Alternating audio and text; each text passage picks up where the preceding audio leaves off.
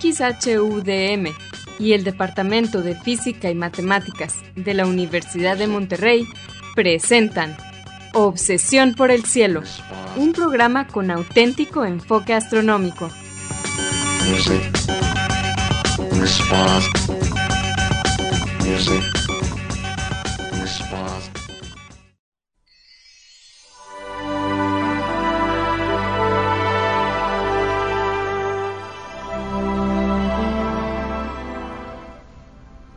Muy buenas tardes, sean todos bienvenidos a Obsesión por el Cielo, el único programa con enfoque astronómico y de exploración espacial en la ciudad de Monterrey y en la República Mexicana.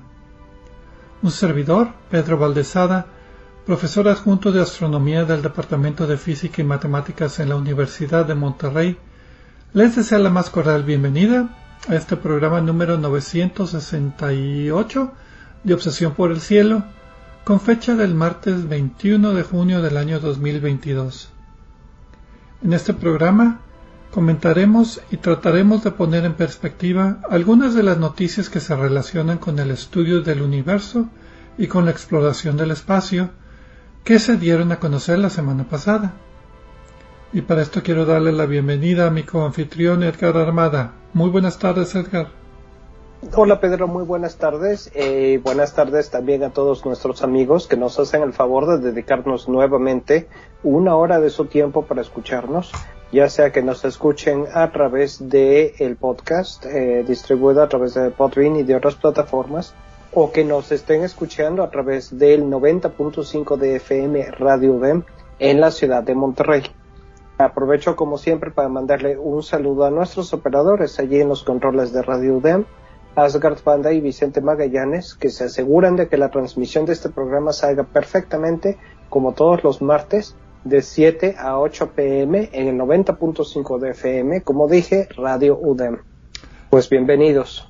Les recordamos que se pueden comunicar con nosotros a nuestro correo electrónico obsesión por. Obsesión por el cielo es en minúsculas sin acentos ni espacios.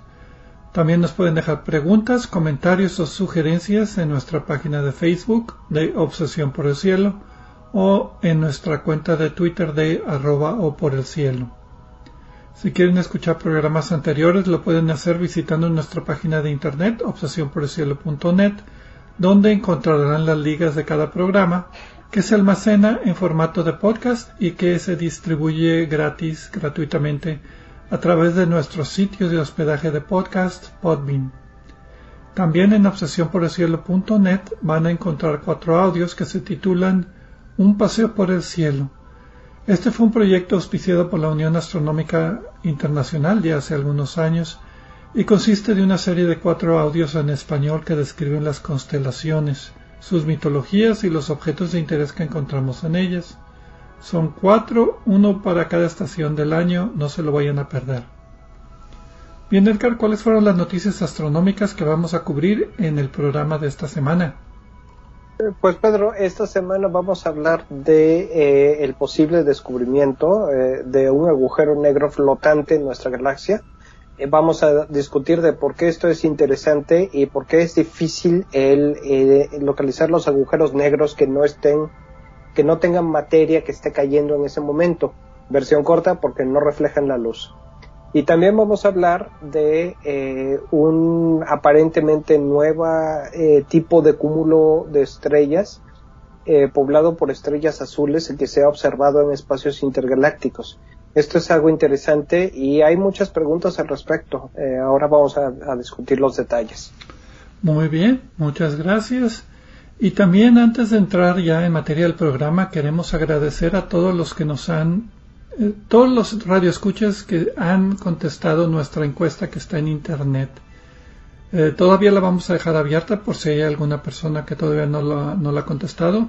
En particularmente estamos interesados en la opinión de las personas que nos escuchan en vivo.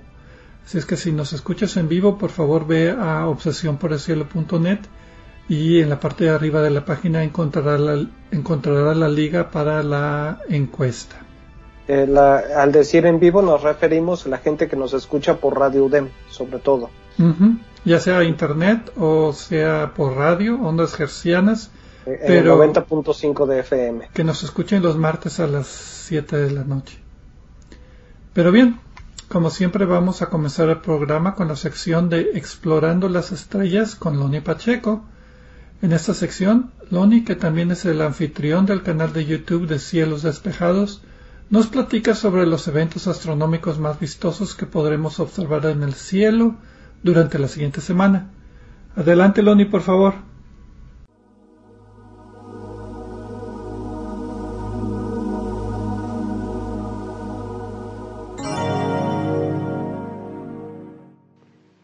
Hola amigos, soy Pablo Loni Pacheco, instructor de astronomía en el Observatorio de las Termas de San Joaquín, donde me encuentran todos los fines de semana.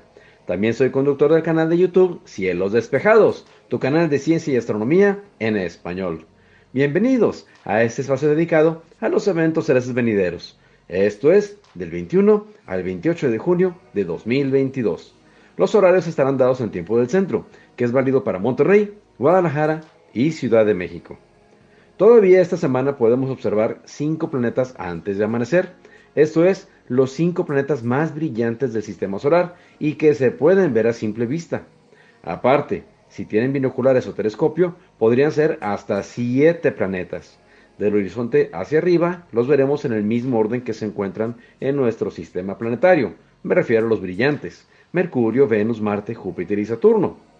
Unos binoculares mostrarán a Urano como una estrellita entre Venus y Marte y Neptuno más tenue y difícil entre Júpiter y Saturno. Solo con un mapa adecuado podremos encontrar a los planetas más distantes del sistema solar. Son enormes, pero están muy, muy lejos. En el telescopio, Mercurio, Venus y Marte exhibirán fases como lo hace la Luna. A Júpiter lo veremos con unos cinturones que lo cruzan de lado a lado y su séquito de lunas que descubrió Galileo Galilei. Y a Saturno sus maravillosos anillos y varias lunas alrededor también. Para distinguir mejor las fases de Venus y Mercurio, es mejor esperar a que estén más alejados del horizonte, poco antes de amanecer, para que sus figuras estén menos distorsionadas. Los siete planetas estarán ya por encima del horizonte este desde las 5.35 de la mañana. Esta semana, la luna estará de madrugada cruzando las constelaciones de Pisces, Aries y Taurus, desfilando entre los planetas que vemos antes de amanecer. La madrugada del miércoles 22 de junio, la luna estará acompañando a Marte y simultáneamente, el 22, Mercurio se verá muy cerca de la estrella Aldebarán, en Taurus. El jueves 23, viernes 24 y sábado 25 de junio veremos a la luna merodeando entre Marte y Venus. El sábado 25 y domingo 26, poco antes de amanecer, la luna hará un bello conjunto con Venus y las Pléyades. El lunes 27 de junio, una delgadísima luna será visible solo unos minutos, apareciendo lado a lado con Mercurio. No se pierdan estos encuentros y disfruten este panorama a simple vista y con binoculares. Cada madrugada, la luna se verá más delgada, exhibiendo su famosa y delicada luz cenicienta. En tiempo universal, útil para calcular la visibilidad en cualquier parte del mundo, las conjunciones serán así. La conjunción de Mercurio con Aldebarán el 22 de junio a las 18 horas con 5 minutos, con una separación angular de 2.9 grados. La conjunción de la Luna con Marte el 22 de junio a las 18.16 horas, con una separación angular aparente de 1 grado. La conjunción de Venus con las Pléyades el 23 de junio a las 0 horas con 53 minutos, con una separación angular aparente de 5.7 grados. La conjunción de la Luna con las Pléyades el 25 de junio a las 21.27 horas con una separación angular aparente de 3.9 grados. La conjunción de la Luna con Venus el 26 de junio a las 8.11 horas con una separación angular aparente de 3 grados. Y finalmente la conjunción de la Luna con Mercurio el 27 de junio a las 7.20 horas con una separación angular aparente de 1.5 grados. Ahora bien, que la Luna parezca moverse entre los planetas es solo en apariencia, ya lo sabemos. No olvidemos que la Luna orbita la Tierra mucho más cerca que cualquier otro astro y que los planetas son mucho más grandes que la Luna, simplemente que están mucho, mucho más lejos y por eso se ven pequeños. Eso sí, a todos ellos los ilumina el Sol, y aunque los planetas parezcan estrellas brillantes, es solo luz reflejada. Por su parte, las estrellas, como el Sol, tienen hornos interiores de fusión nuclear que liberan cantidades portentosas de energía. Que las estrellas parezcan más tenues que el Sol obedece al hecho de que se encuentran a años luz de nuestro sistema solar.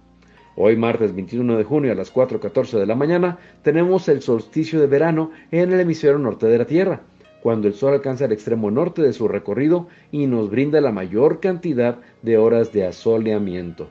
A pesar de los calores que hemos sentido en México, el verano apenas empieza. En tiempo universal, el solsticio boreal de verano acontece el 21 de junio a las 9.14 horas. Mi fanpage en Facebook es Diagonal Divulgador de Astronomía, seguido y sin espacios. Y les recomiendo también darse una vuelta por la página de la Sociedad Astronómica de Monterrey. Los espero la próxima semana en Explorando las Estrellas con Loni Pacheco. Yo como siempre agradezco su amable atención y les deseo cielos despejados.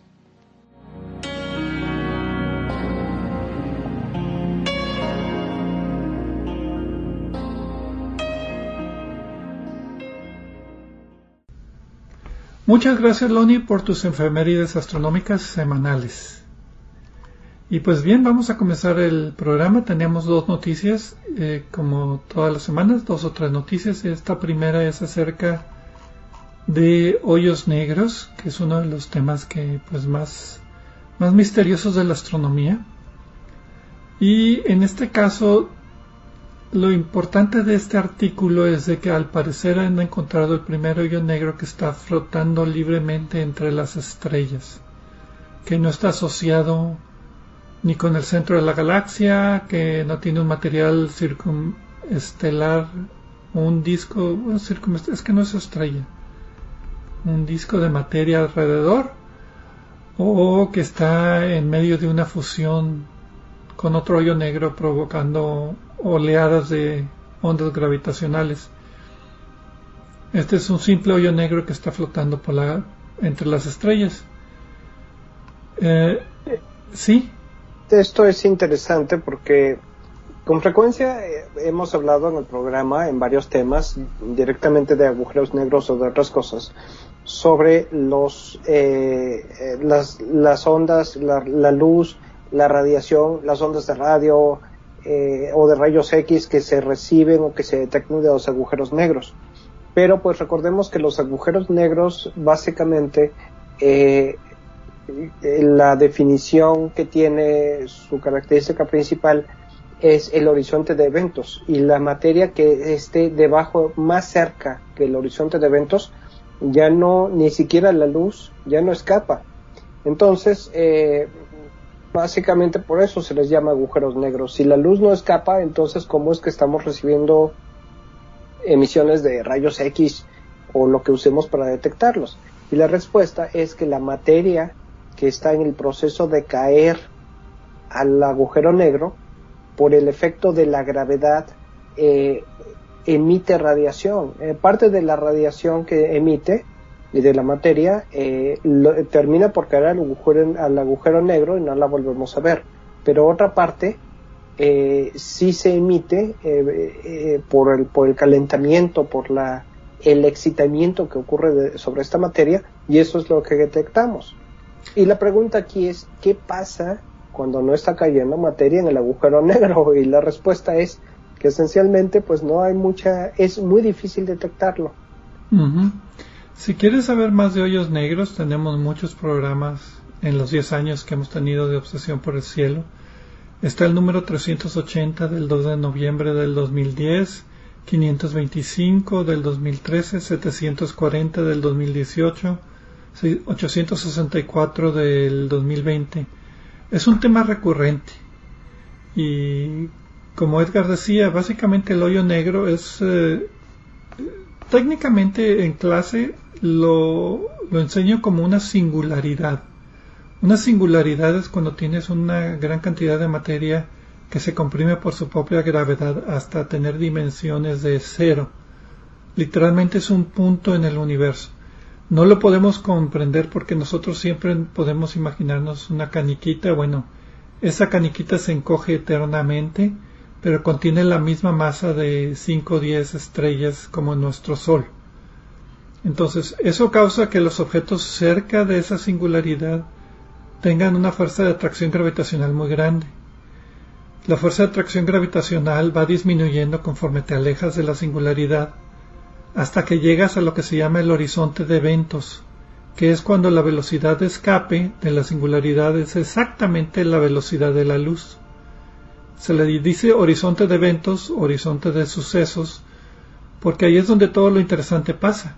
Un poquito más lejos del horizonte de eventos, como Edgar decía, la materia todavía puede existir, interactuar, emitir radiación, y etcétera. Entonces, si tienes un hoyo negro que estás alimentándolo, que está rodeado de materia, pues la materia se amontona para entrar al hoyo negro que es muy pequeño y en ese amontonamiento, en esa fricción, se provocan muchas radiaciones y escapes de materia. Tenemos, por ejemplo, ¿te acuerdas de M87, el hoyo negro supermasivo, con los chorros de materia que están saliendo de ahí? Desde luego, que incluso son observables en telescopios eh, de aficionados. No están saliendo del hoyo negro está saliendo de la vecindad del hoyo negro, porque una vez cuando cruzas el horizonte de eventos, nada puede escapar, porque nada puede viajar más rápido que la luz.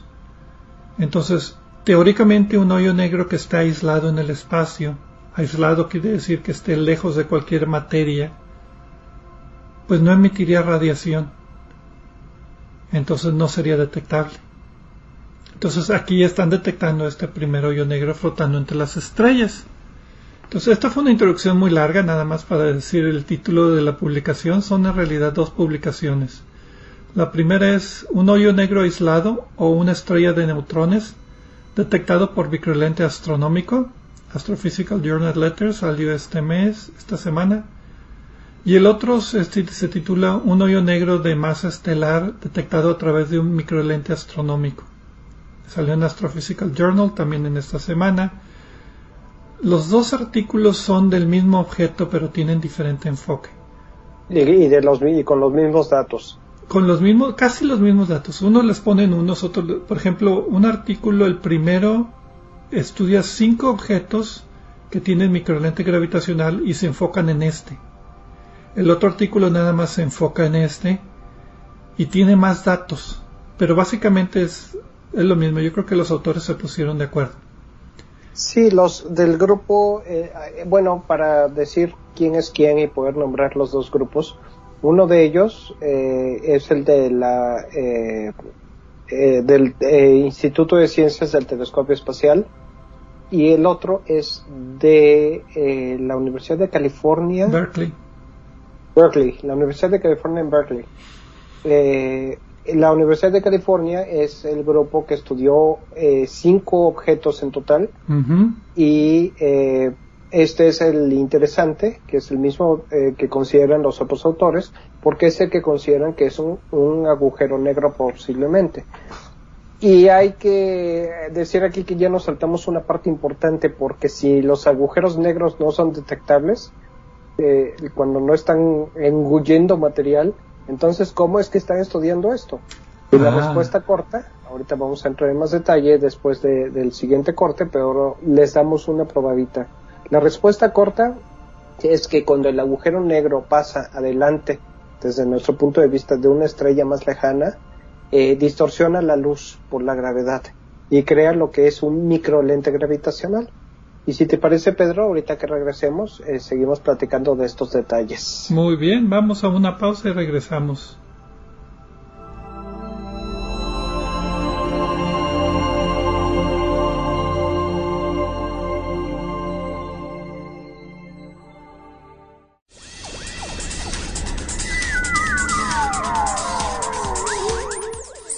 Explorando el cielo con nosotros. En un momento continuamos.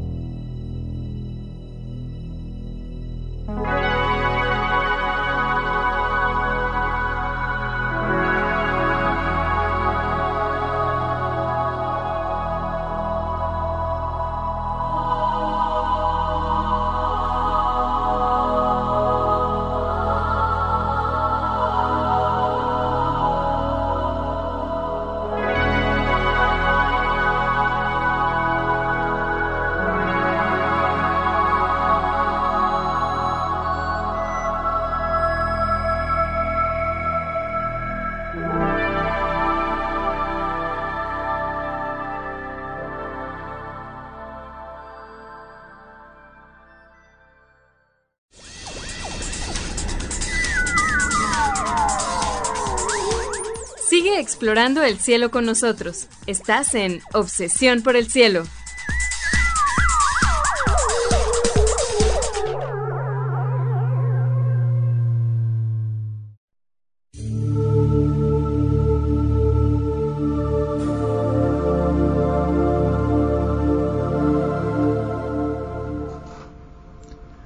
Regresamos a Obsesión por el Cielo con los, las noticias astronómicas de esta semana. Un servidor, Pedro Valdés y Edgar Armada, hablando acerca de hoyos negros flotando entre las estrellas libremente. Este tema lo empezamos en la primera parte del programa, después de las efemérides astronómicas de Loni Pacheco. Y pues bien, nos habíamos quedado, habíamos descrito lo que es un hoyo negro así a grandes rasgos, recomendamos que vayan a escuchar los otros programas que mencionamos, porque sí tenemos muchas noticias de hoyos negros, son, son objetos astronómicos fascinantes. Sí, y nos dicen nos, lo, que, lo que estudiamos no solo sobre los, los agujeros negros en sí, sino también nos dan información sobre otros objetos, eh, sobre el universo mismo, las galaxias, etcétera, ¿no? Y además para mí es una probadita de lo que es la, el universo en extremo porque no estamos acostumbrados a estas masas, hablar o experimentar estas masas o estos espacios de tiempo. Y, pues nos reta a tratar de imaginar qué es lo que pasa y hacer analogías para tratar de entender.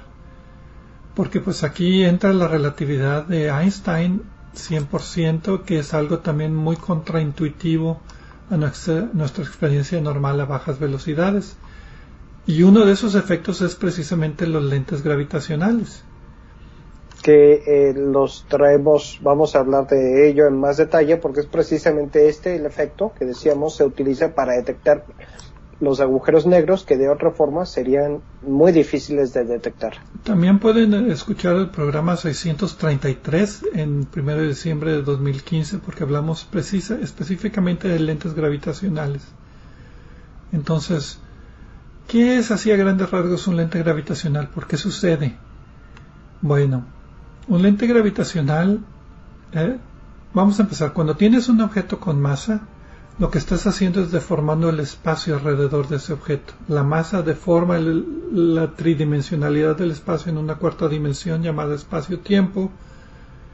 Y uno de los resultados es que si tienes un objeto detrás de ese primer objeto, la luz que pasa cerquita del, del objeto que está deformando la, el espacio va a tomar el camino como se deformó el espacio. Entonces, ay, ¿cómo lo puedo explicar? En un eclipse solar, así, esa fue una de las formas en que Einstein eh, confirmaron su teoría de la relatividad. Cuando el Sol está en, en un eclipse total de Sol, porque la Luna está enfrente, puedes ver estrellas alrededor las estrellas que ves alrededor no están precisamente en el mismo lugar, sino que se han movido ligeramente porque la luz al pasar cerca del hoyo gravitacional que es el Sol se desvió un poco y a la hora de llegar a la Tierra pues aparenta que la estrella está pues más lejita del Sol de lo que debería estar o de donde está cuando no hay ese objeto gravitacional. Si yo recuerdo bien en ese experimento que fue uno de los primeros, ya hace muchos años, de los primeros para, para confirmar que, como decía Einstein, efectivamente la luz es afectada por la gravedad, eh, detectaron que la, una estrella que estaba detrás del Sol en eclipse la pudieron observar a un lado del Sol, no atrás.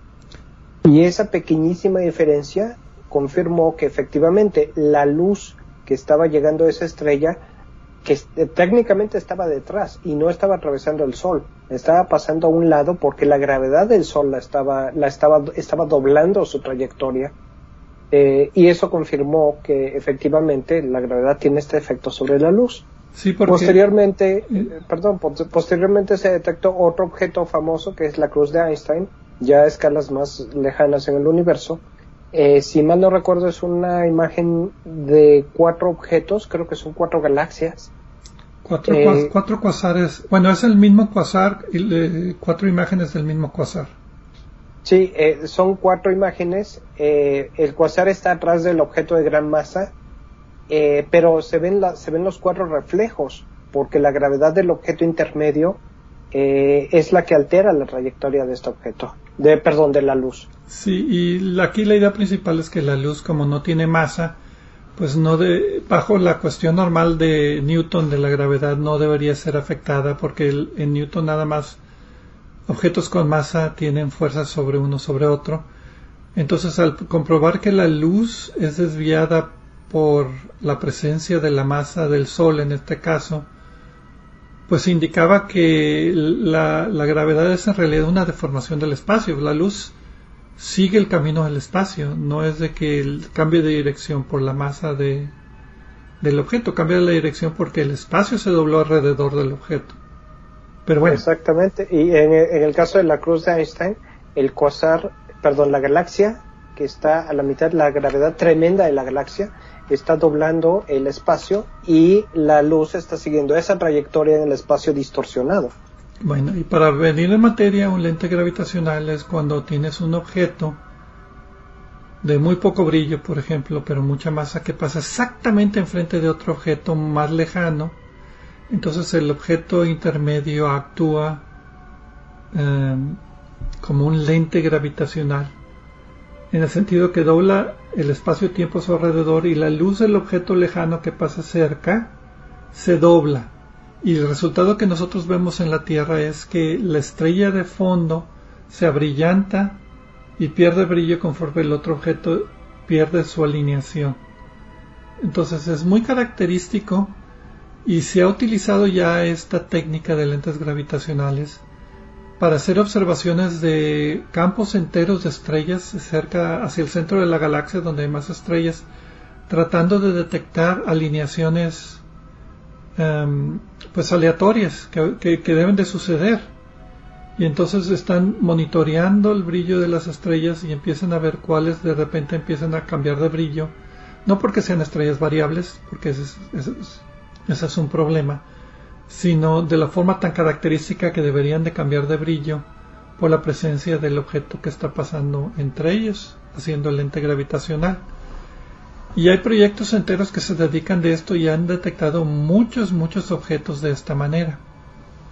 Uno de los proyectos creo que se llama OGLE, O-G-L-E, es uno de los más famosos y más renombrados que está haciendo y, Y de hecho varios de los datos que se utilizaron para este, para estos estudios eh, son precisamente de esta, de este censo de, de lentes de microlentes gravitacionales que está operando con el telescopio de 1.3 metros de la Universidad de Varsovia en, Chile.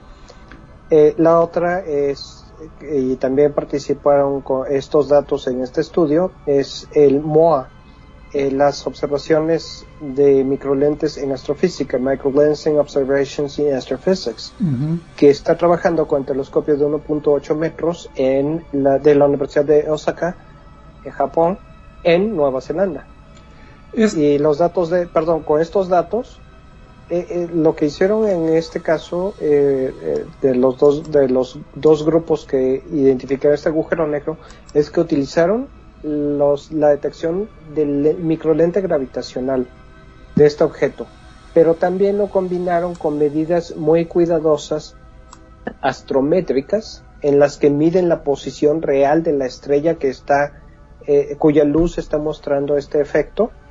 Eh, y estas observaciones que todavía están, están en marcha, continúan, están siendo realizadas con el telescopio espacial Hubble. Y la combinación de la, del cambio en la curva, en, la, en el brillo de la estrella, con la, el, cambio observado, microcambio observado en la posición, la posición de la estrella, es la que ha dado a los dos grupos los datos que han permitido eh, concluir que es un agujero negro. Hay otro dato más y es que cuando ocurrió el evento, otros dos datos, y es que cuando ocurrió el evento de microlente, no detectaron cambio en el color de la luz. Si hubieran sido dos estrellas, eh, cuando una eh, pasa enfrente de la otra, no eh, no toda la luz de la estrella que está atrás va a llegar a nosotros y se va a detectar un cambio de color. Pero en este caso no se detectó ese cambio, lo que sugiere que uno de los objetos, el objeto que está más cercano a nosotros, no está emitiendo luz, lo que deja dos posibilidades, o es un agujero negro, que es lo que piensan los autores, o es una estrella de neutrones, que es una posibilidad que uno de los grupos, el de la Universidad de Berkeley, de California en Berkeley, está considerando. Sí, los microlentes gravitacionales duran generalmente días y horas, pero este ha durado meses y años, lo que indica que es una masa muy grande. Entonces, por eso ha podido ser estudiado con mucho detalle.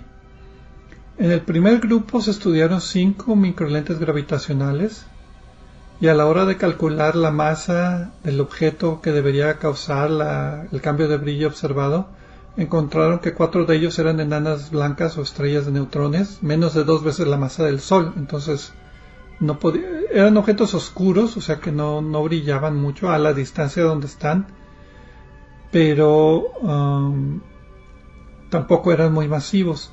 El quinto era el interesante, el que llamaron ellos OB110462, porque ellos eh, calculaban que podría tener entre 1.6 y 4.4 veces la masa del Sol, que eso ya lo pone en la categoría de hoyo negro. Pero este grupo lo categoriza como posible hoyo negro o posible estrella de neutrones. El otro grupo, observando solamente este objeto, no los otros cuatro, y con más datos de fotometría de muchos otros observatorios, había como una docena de observatorios, calculan 7.1 más menos 1.3 veces la masa del Sol, que ya cae exactamente en el rango de hoyo negro. Entonces ellos lo mencionan como si fuera un hoyo negro real y el otro grupo como un posible hoyo negro. Entonces para mí esta es una lección de cómo los mismos datos con una interpretación diferente pueden darnos resultados ligeramente diferentes.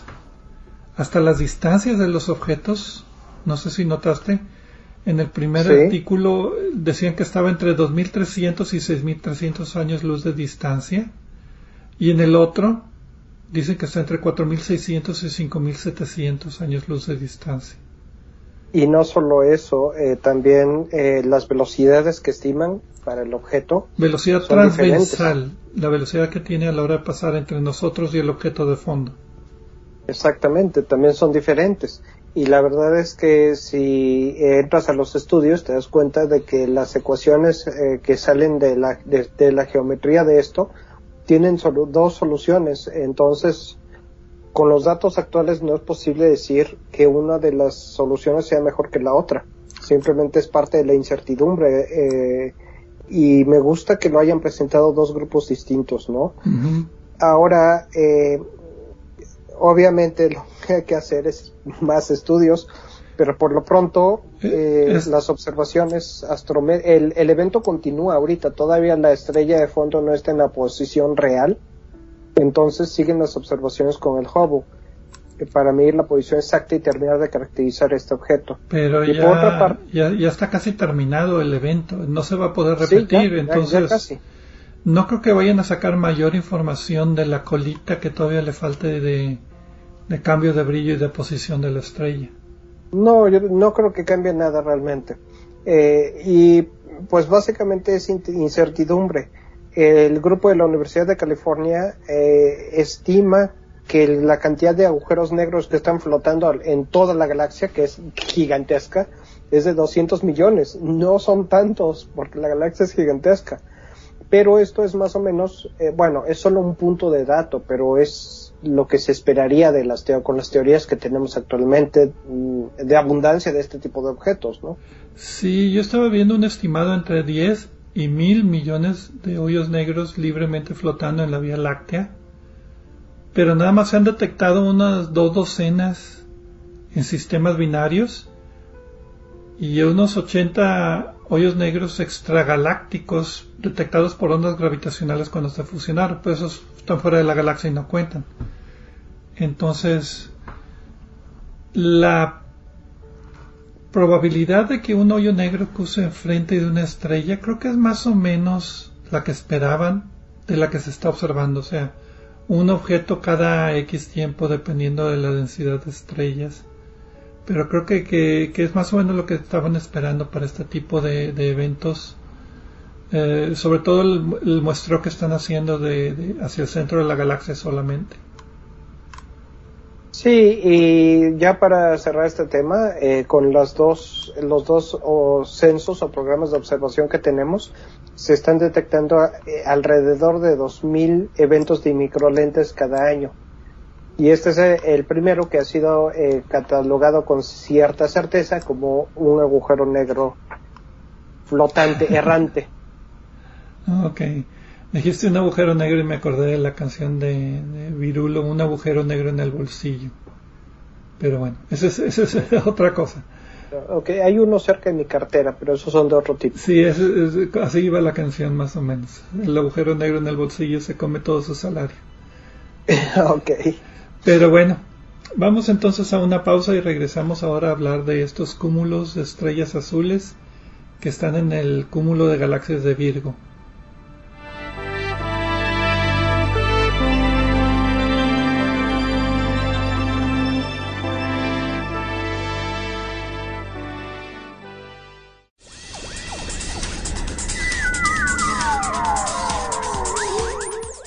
Explorando el cielo con nosotros. En un momento continuamos.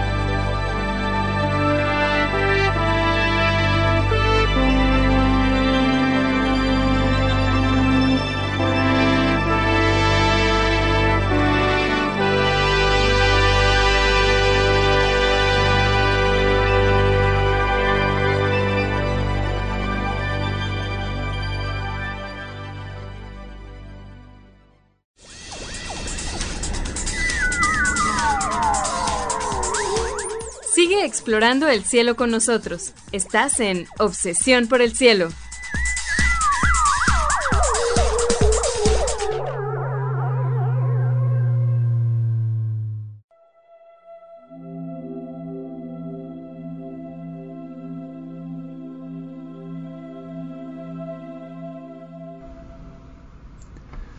Regresamos a Obsesión por el Cielo con las noticias astronómicas de esta semana.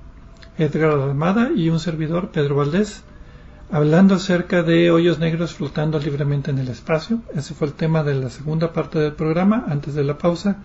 Y en la primera parte comentamos ese tema y tuvimos las efemérides de Loni Pacheco.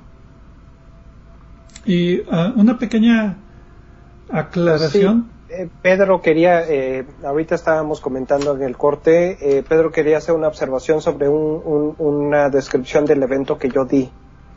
Del evento en el cual... El, eclipse solar donde se confirmó la, que la que la relatividad de Einstein era correcta y, y un, era pues un eclipse total de sol donde la estrella Edgar dijo que estaba detrás del sol, bueno que apareció a un ladito y ese no fue el caso, el Sol no tiene suficiente masa para hacer que una estrella que esté detrás del disco aparezca a un lado del disco.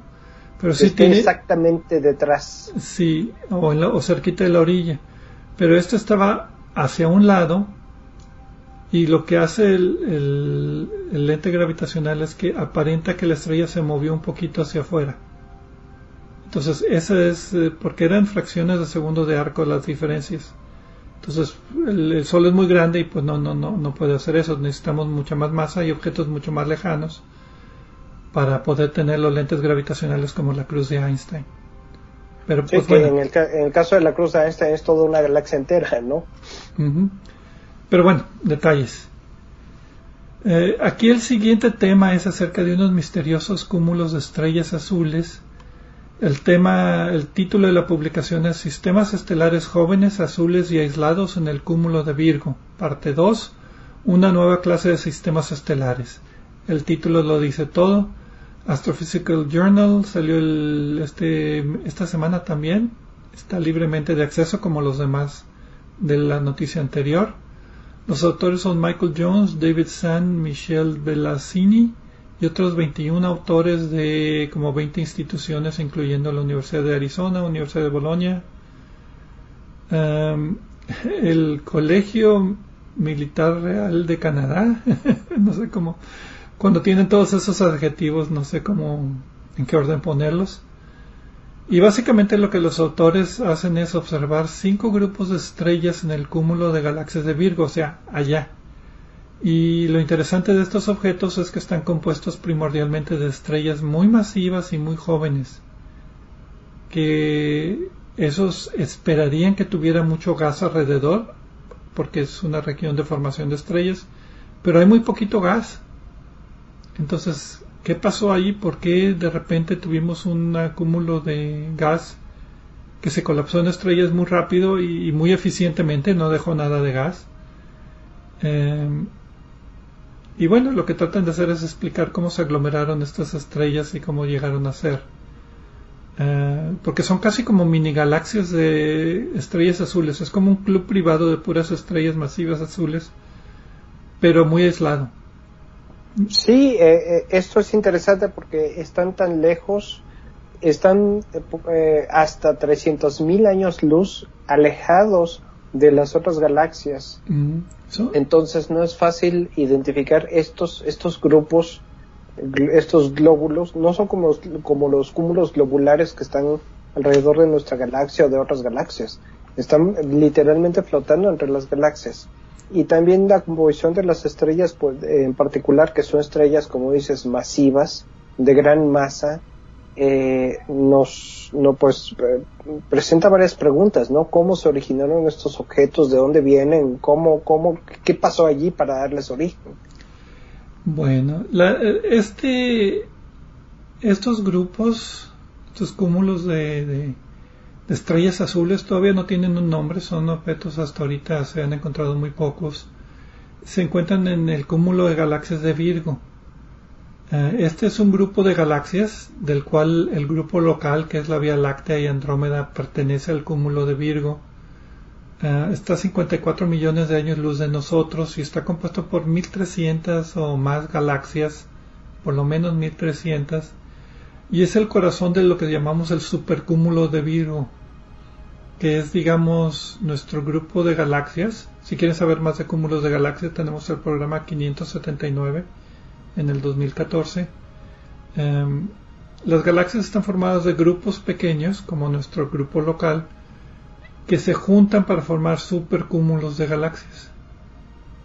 Y estos se juntan también formando como una enredadera que ya forma pues, parte del cosmos del universo. Entonces aquí lo interesante es que estos son grupos de estrellas que están a 54 millones de años luz más o menos, que no son cerca de nosotros, no son parte de nuestra galaxia, son parte de ese grupo de galaxias, pero están muy separados de las galaxias que supuestamente los formaron, porque no se pueden haber formado por sí solos, son demasiado pequeños. Entonces aquí lo misterioso es tratar de explicarlo, y para tratar de explicarlo, pues los autores lo que hicieron es estudiarlos con todo lo que, todos los cañones que, pudieron.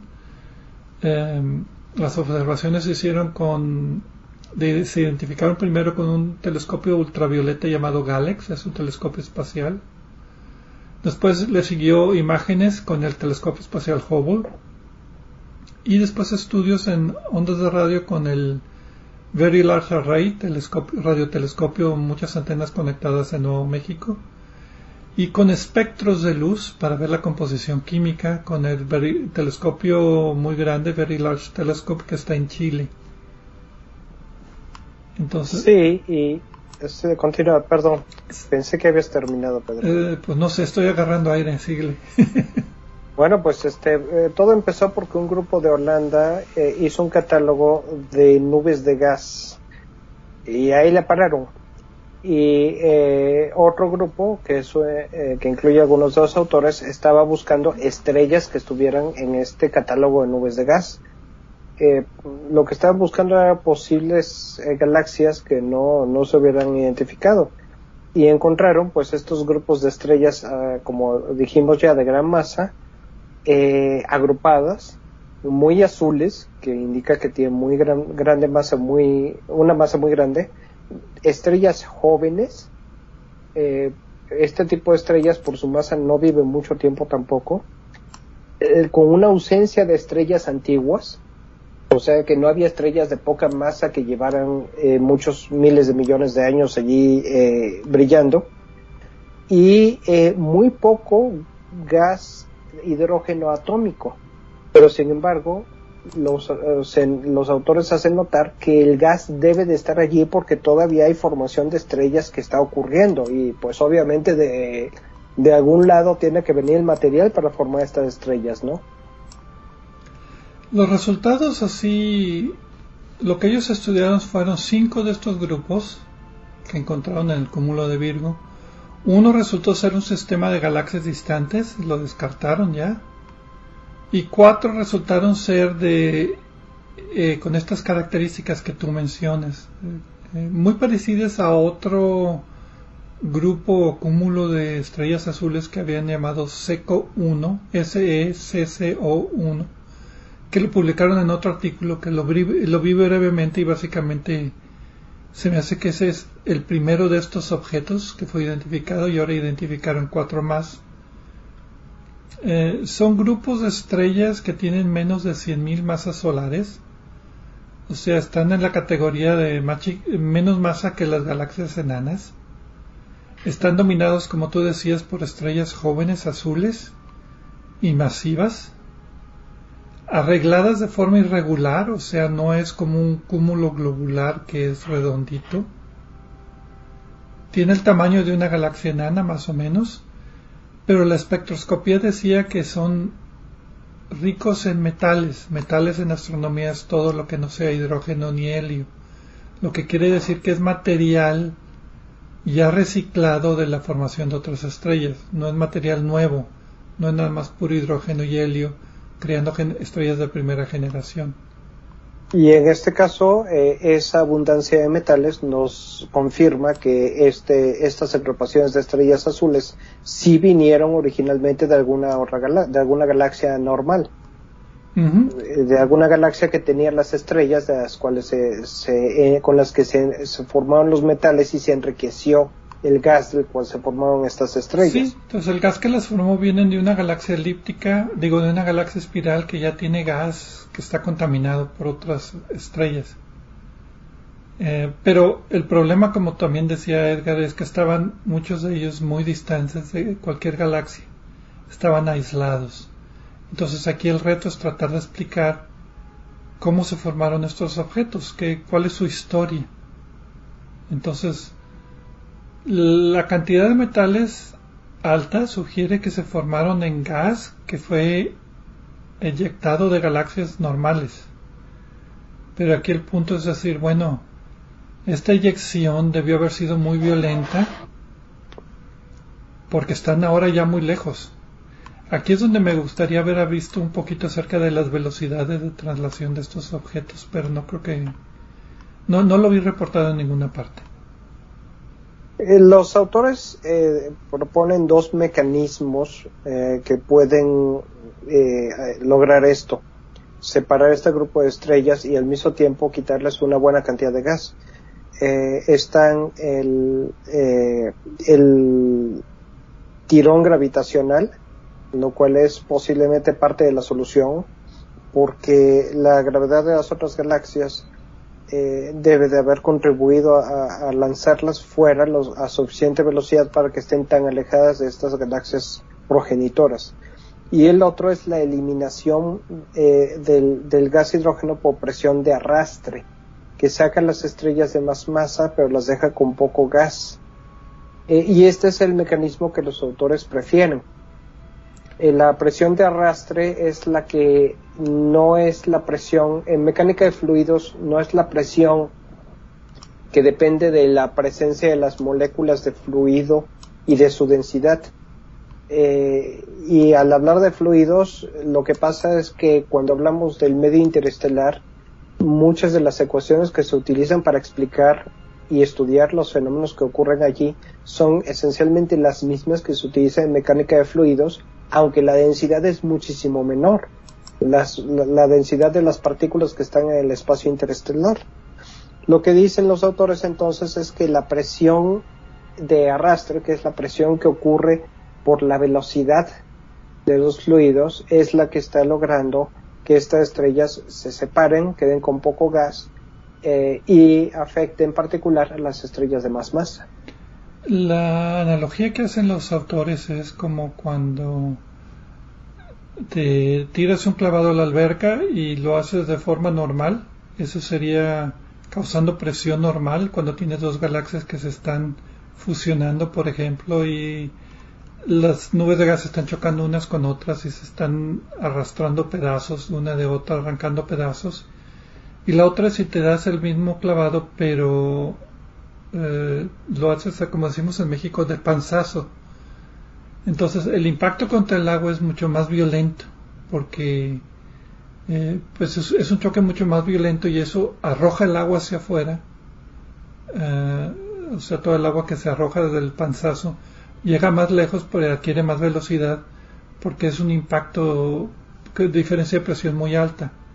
Entonces dicen que esta materia pudo haber sido causada por esta, eh, estas galaxias, no galaxias, cúmulos de estrellas azules son causa de estas pues eh, eyecciones cuando tienes una galaxia que choca contra un material muy denso con mucha materia oscura por ejemplo en un cúmulo de galaxias entonces causas que esta presión arroje pedacitos de las galaxias que después se juntan para formar las estrellas jóvenes, pero ya lejos de la galaxia.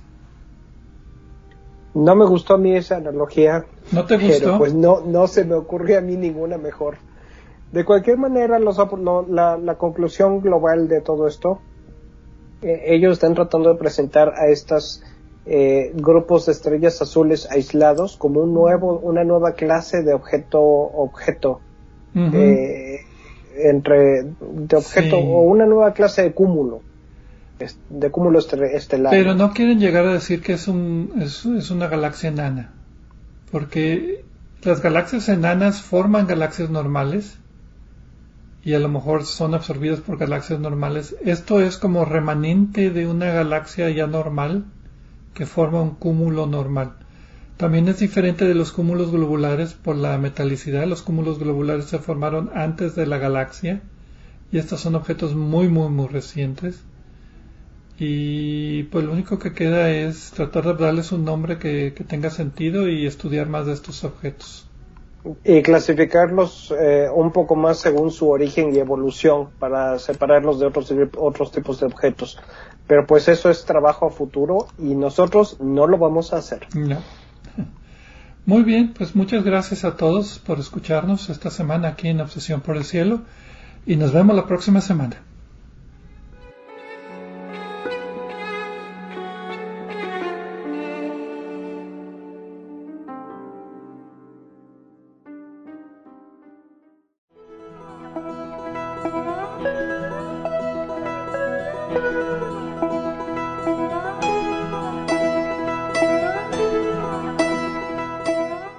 Recordamos que a través de nuestra página en Facebook de Obsesión por el Cielo pueden encontrar vínculos a sitios con más información sobre el programa de cada semana. También pueden sugerir temas, hacernos preguntas de astronomía y encontrar los podcasts de cada programa. Gracias por acompañarnos en una edición más de Obsesión por el Cielo.